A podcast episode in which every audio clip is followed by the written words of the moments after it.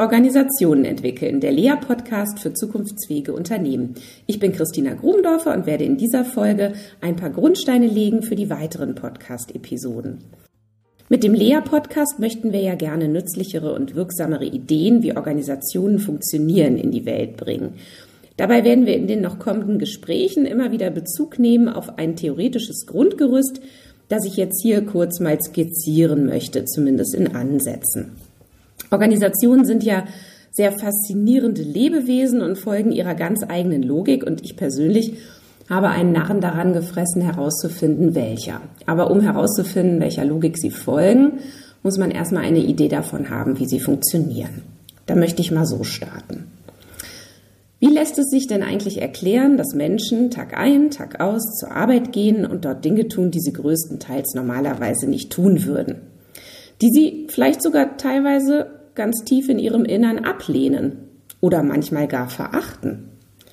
Wie lässt es sich auch erklären, dass sich Leute im Job komplett verausgaben, über ihre Grenzen gehen oder sich Dinge gefallen lassen, die ihnen nicht gut tun? Andererseits, wie lässt es sich erklären, dass Menschen total begeistert sein können von ihrer Arbeit, von ihrem Arbeitgeber und dass sie das zu einem großen Teil ihres Lebens machen? Man könnte ja fast sagen, es wird der Verstand oder die eigenen Überzeugungen, Werte, Leidenschaften, Motivationen, Interessen, Faulheiten oder besser das Bedürfnis, morgens lange auszuschlafen, gegen mindestens mal Geld getauscht, oft aber auch gegen einen Image-Transfer. Man arbeitet zum Beispiel beim Daimler und ist damit gleich ein Mensch höherer Klasse, oder? Oder man tauscht gegen Anerkennung. Man steigt die Karriereleiter hoch und darf abends noch länger im Büro bleiben. Oder aber man tauscht auch einfach gegen Zugehörigkeit. Wir Menschen möchten uns ja zugehörig fühlen und wir definieren unser Selbst ganz stark über Zugehörigkeiten. Wir fühlen uns zum Beispiel zugehörig zu unserem Kaninchenzüchterverein, dem Tennisclub, dem Schulreformprojekt, der Partei, der Stadt, in der wir wohnen, den Marathonläufern, den Eigenheimbesitzern, Umweltschützern oder Rolex-Trägern, je nach persönlichem Geschmack. Unser Selbst setzt sich zusammen aus all diesen Zugehörigkeiten. Und was wir beruflich machen und für welche Organisation oder Organisationen wir arbeiten, spielt dabei eine sehr große Rolle. Es ist ja oft das Erste, was man bei gesellschaftlichen Anlässen gefragt wird. Und was machen Sie beruflich? Oh wehe, wenn sich da nun nichts Tolles präsentieren lässt. Für diese Zugehörigkeit zu einer Organisation, möglichst natürlich einer, auf deren Zugehörigkeit wir stolz sein können, tun wir viel, sehr viel. Wir möchten vor allem auch selbst entscheiden, ob wir weiter zu einer Organisation gehören wollen oder nicht. Das Schlimmste für die meisten ist ein Rauswurf. Und jetzt sind wir so langsam angekommen beim Clou. Denn so ein Rauswurf droht, wenn wir uns nicht an die Regeln halten, die Organisationen entwickeln. Auch wenn einem das vielleicht nicht in so einer brutalen Form gesagt wird, es schwingt irgendwie mit bei der ganzen Sache. Hier sind wir bei einem ganz zentralen Gedanken, wie Organisationen funktionieren, denn der zentrale Begriff hier sind Erwartungen. Oder sagen wir mal noch ein bisschen komplizierter Erwartungserwartungen. Also das, was wir glauben, was von uns erwartet wird in einer Organisation. Organisationen stellen ja an ihre Mitglieder so allerhand Erwartungen und diese Erwartungen sind der Kern, um den sich letztlich alles dreht. Denn wer die Erwartungen erfüllt, darf weiter dazugehören und wer sie nicht erfüllt, der wird dann eben rausgeworfen oder zumindest auf eine Art und Weise gemieden oder gemobbt, wie auch immer. Und Organisationen wimmeln nur so vor lauter Erwartungen, nämlich expliziten, impliziten, großen und kleinen Erwartungen. Diese Erwartungen haben also die Funktion, die Handlungen der Akteure in Organisationen zu koordinieren.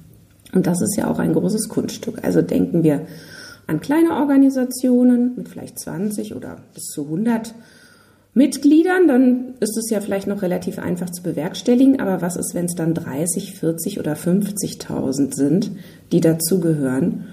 Und hier sind Organisationen ja wirklich große Künstler darin, die Aktionen all dieser Akteure zu koordinieren. Und das funktioniert eben genau über Erwartungen.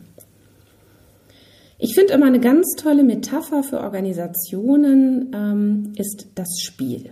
Also Organisationen lassen sich aus meiner Sicht sehr gut beschreiben als ein Spiel, das gespielt wird. Und zwar ein Spiel, das nach ganz bestimmten Regeln gespielt wird. Diese Regeln muss man jetzt beherrschen, um das Spiel mitspielen zu können. Möchte aber gleich betonen, dass jede Organisation wieder ein ganz eigenes Spiel darstellt mit einem ganz spezifischen und individuellen Set an Spielregeln. Und es reicht oft nicht aus, und das ist beim Spielen ja auch genauso, die Spielregeln zu kennen, man muss sie auch in einer ganz bestimmten Qualität spielen können. Nicht jeder Pimpf, der die Fußballregeln kennt, kann in der Bundesliga mitspielen. Das ist klar. Je exklusiver die Spielregeln, desto wertvoller also die Zugehörigkeit zu einer Organisation. Heißt also, je schwieriger es ist, diese Spielregeln zu spielen, desto mehr bin ich wert wie auch immer. So haben es einige Organisationen ganz gut hinbekommen, dass die Zugehörigkeit einem Ritterschlag gleicht. Und andere Organisationen leiden darunter, dass es eher schambesetzt ist, für sie zu arbeiten. Nun sind Organisationen andererseits abhängig davon, dass sich Akteure finden, die ihr Spiel überhaupt mitspielen oder auch mitspielen können. Und in Zeiten des Fachkräftemangels und völlig veränderten Erwartungen von Arbeitnehmern an, an ihre Arbeitgeber wird dies für viele Organisationen zur Bedrohung. Wann kommt der Masseur? Kann ich meinen Hund mitbringen? Gibt es auch selbststeuernde Teams oder muss ich hier noch das machen, was mir mein Chef sagt? Wie oft kann ich ein Sabbatical machen oder auf Vacation gehen? Wie oft kochen wir gemeinsam mit den Kolleginnen in der Pause und gibt es zum Cappuccino auch Mandelmilch? Hm. Mit solchen Fragen müssen sich Arbeitgeber, müssen sich Organisationen heute befassen. Aber wie entstehen denn nun eigentlich diese ganzen Spielregeln in Organisationen? Wie lässt sich das wiederum erklären? Um es kurz zu sagen, Spielregeln entstehen deshalb, weil keiner die Zukunft vorhersagen kann. Das hört sich jetzt erstmal seltsam an, aber ich möchte hier nochmal an einer anderen Stelle beginnen. Organisationen haben das große Problem, dass die Zukunft ungewiss ist. Das war schon immer so. Allerdings gab es früher größere Blasen der Illusion, dass die Zukunft doch irgendwie berechenbar sei. Heute ist das Bewusstsein umso größer, dass völlig ungewiss ist, wie sich die Welt in den nächsten fünf oder zehn Jahren verändern wird, welche Märkte sich wie entwickeln, welche Produkte gebraucht werden und welche auch nicht mehr. Organisationen können dieses Problem nur lösen, indem sie sich für eine ihnen wahrscheinlich erscheinende mögliche Zukunft entscheiden. Und dann quasi so tun, als ob diese Zukunft so eintreten wird. Und das ist auch unbedingt notwendig, dass sie das tun, denn sonst ginge nichts in der Organisation weiter. Wenn sie verharren würden in einem Zustand des Nichtwissens und des Nichtentscheidens, dann würden sie einfach zerfallen. Denn Entscheidungen sind der Motor der Organisation. Diese Unsicherheit, dass die Zukunft ungewiss ist, die ist unbedingt notwendig, damit Organisationen überhaupt weiter existieren können. Denn jede Unsicherheit provoziert eine Entscheidung. Und jede Entscheidung treibt die Organisation weiter voran und trägt dazu bei, dass sie sich zunächst mal selbst erhält.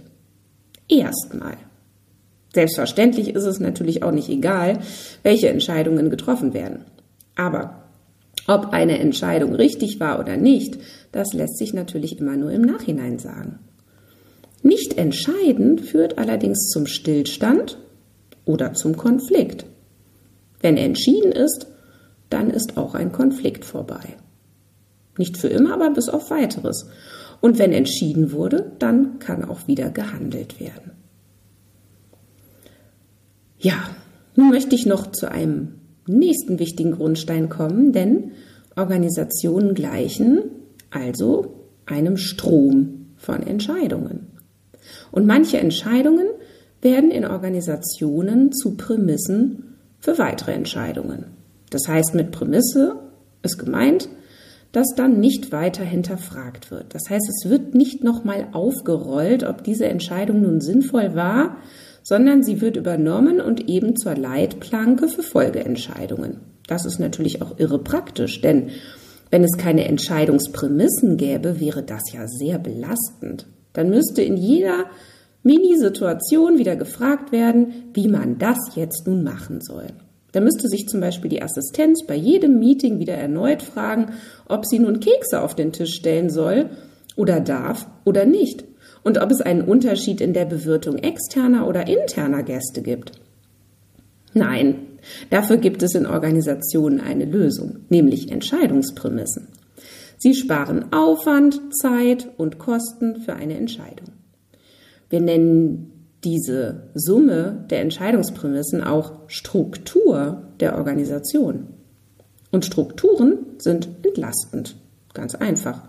Sie absorbieren Unsicherheit, sie reduzieren Komplexität, sie verdichten Kontingenz. Kurz gesagt Kontingenz im Sinne von, es könnte ja immer auch anders sein. Ich weiß natürlich, dass der Strukturbegriff in der Praxis durchaus anders gebraucht wird, meist ja als Synonym für die Aufbauorganisation einer Organisation. Das ist hier aber nicht gemeint. Struktur bleibt übergreifend reserviert für die ganz eigene Ansammlung von Entscheidungsprämissen in einer Organisation. Wer für ein Unternehmen tätig wird, der akzeptiert, dass er sich an die durch die Entscheidungsprämissen vorgegebene Erwartungsstruktur hält. Er verschreibt sich also ganz bestimmten Mitgliedschaftsbedingungen. Entscheidungsprämissen sind deshalb also auch nichts anderes als Spielregeln. Welche Entscheidung getroffen wird, lässt sich aber dennoch nicht vorhersagen, um den Kontrollfreaks gleich wieder mal diesen Zahn zu ziehen. Aber zumindest lässt sich sagen, dass die Entscheidungsprämissen die Aufmerksamkeit der Akteure auf bestimmte Dinge fokussieren und anderes dadurch ungesehen unerkannt bleibt und er nicht in die Kommunikation gelangt. Viele kennen vielleicht dieses Experiment. Man schaut auf ein Basketballfeld und zwei Mannschaften treten gegeneinander an. Man bekommt die Aufgabe, bitte alle Bälle zu zählen, die im Korb landen. Und mitten im Spiel läuft ein großer Gorilla durchs Bild was passiert? Die meisten sehen ihn überhaupt nicht, weil sie so damit beschäftigt sind, diese Körbe zu zählen. Und das ist gemeint mit Aufmerksamkeitsfokussierung. Entscheidungsprämissen fokussieren die Aufmerksamkeit, sind sozusagen die Anweisung, zähle die Körbe und den Preis, den man dafür bezahlt, der ist eben der Gorilla, der nicht gesehen wird. Soweit zu den Entscheidungsprämissen oder Spielregeln. Ich bin ja so gestartet, dass ich gesagt habe, es ist doch spannend herauszufinden, wie so eine Organisation tickt. Und der Clou ist es eben wirklich, ähm, den Blick auf diese Spielregeln zu richten und sich zu fragen, welche Spielregeln, welche Entscheidungsprämissen sind denn wirksam in einer Organisation. Und damit man das noch ein bisschen systematischer beobachten kann, möchte ich gerne in einer nächsten Folge auch noch vorstellen, welche Typen von Entscheidungsprämissen es gibt.